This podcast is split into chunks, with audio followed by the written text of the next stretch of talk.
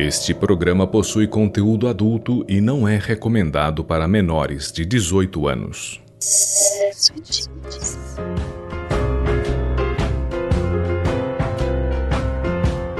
Audioconto Sexo e Tintas Contos do Sexo e Tintas para você ouvir.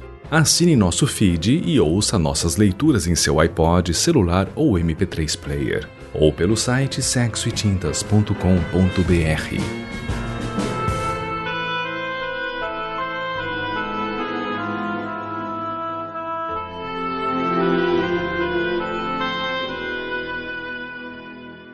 Em 1518, em Estrasburgo, centenas de pessoas dançaram, algumas até morrer, por se sentirem traídos por São Vito. Aprenderam desde o nascimento que não deveriam dançar para evitar as pragas. Mas a peste chegou. Descobriram que não haviam dançado em vão.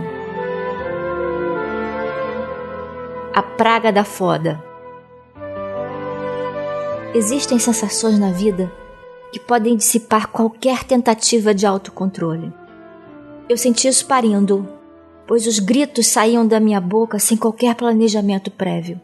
Me diziam para fazer força, mas eu fazia sem intenção alguma. Pessoas podem explodir perante os seus mais fortes instintos. No nosso nível de civilização, isso não pode servir de desculpa para, por exemplo, perante a nossa raiva, não termos controle sobre nossos atos. Mas como agir com tesão? Se esse bicho surgir firme e forte, em um momento em que não há privacidade alguma para que ele seja executado. Como age os olhos e o corpo de dois seres que, ao se encontrarem, o homem grunhe sem previsão, a mulher lateja sem nenhuma permissão.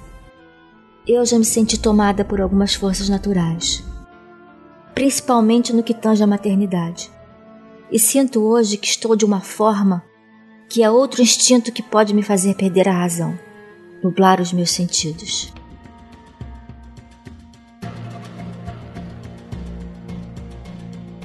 Eu estava sentada, atendendo as pessoas que chegavam. Ele me viu e seus olhos me enviaram flechas, âncoras para os meus. Veio para perto de mim, se agachou e sussurrou no ouvido. Levanta e vem comigo agora.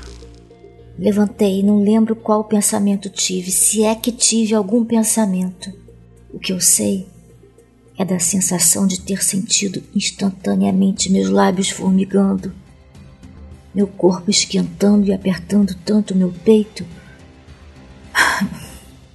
que além de acelerar o meu coração, minha respiração ficou sufocada como a de uma cadela no cio.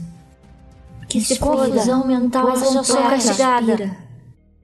Conta até dez. Conta até dez, porra! Eu pensava. Contei. Não adiantou, mesmo porque ele me pegou pelo pulso e me puxou. Haviam muitas pessoas naquele lugar. Paramos no meio daquela multidão, como se fôssemos dois lobos mata dentro, tentando sentir cheiros ou ouvir barulhos que nos levasse para algum lugar em que poderíamos soltar nossas humanidades. Mas não havia saída. Ao menos tivemos essa sensação, que pode muito bem ter sido uma distorção criada pelo estado em que nos encontrávamos. Então, a primeira coisa vazia que encontramos foi uma das paredes brancas que cercava aquela multidão. Vai ser aqui. Você tá louco? Me empurrou, enfiou seu joelho entre os meus puxou minha saia para cima ao mesmo tempo em que realizava consigo outras operações de libertação. Não tive tempo, oportunidade ou vontade de frear ou dizer não. As pessoas aqui nos conhecem, você tá maluco? Foda-se! Cegueira. Cegueira parcial, onde só enxergávamos os nossos olhos. Os barulhos viraram ecos se assemelhando a delírios causados por drogas.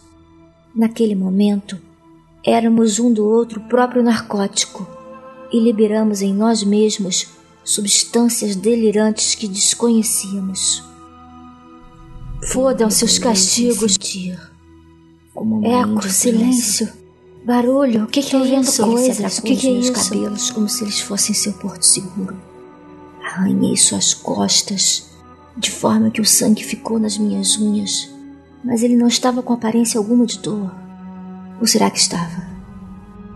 Percebemos as pessoas ao nosso redor? Não. Nada percebemos. Tudo que eu sentia era a raiva de uma mulher que se privou para evitar castigos que não puderam ser evitados. Então, que se foda. Ah, eu quero que o mundo se acabe em chamas, mas eu quero usufruir de Gomorra. Gozamos como do ventre da mãe. Permanecemos ali alguns segundos abraçados, esperando o efeito tranquilizar e retornar à razão. Ele olhou para mim e me pegou pelo queixo e me beijou, dizendo: Vamos encarar. Já deve haver até a polícia nos aguardando, mas não me arrependo. Tá, vamos. Nos recompomos e nos viramos estendendo os braços para nossa entrega. Não havia ninguém ali para nos prender ou recriminar. Não havia ninguém à altura dos nossos olhos. Saímos de mãos dadas, pulando corpos, nos desviando de gozos, recusando novos chamados.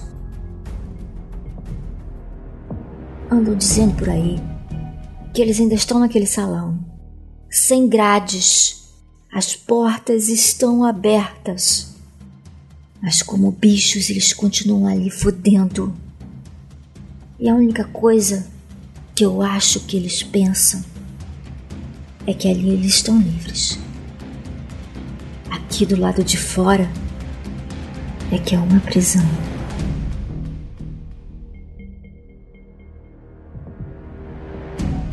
Você ouviu A Praga da Foda, escrito e interpretado por Érica Peçanha. Participação especial de Bruno Costa.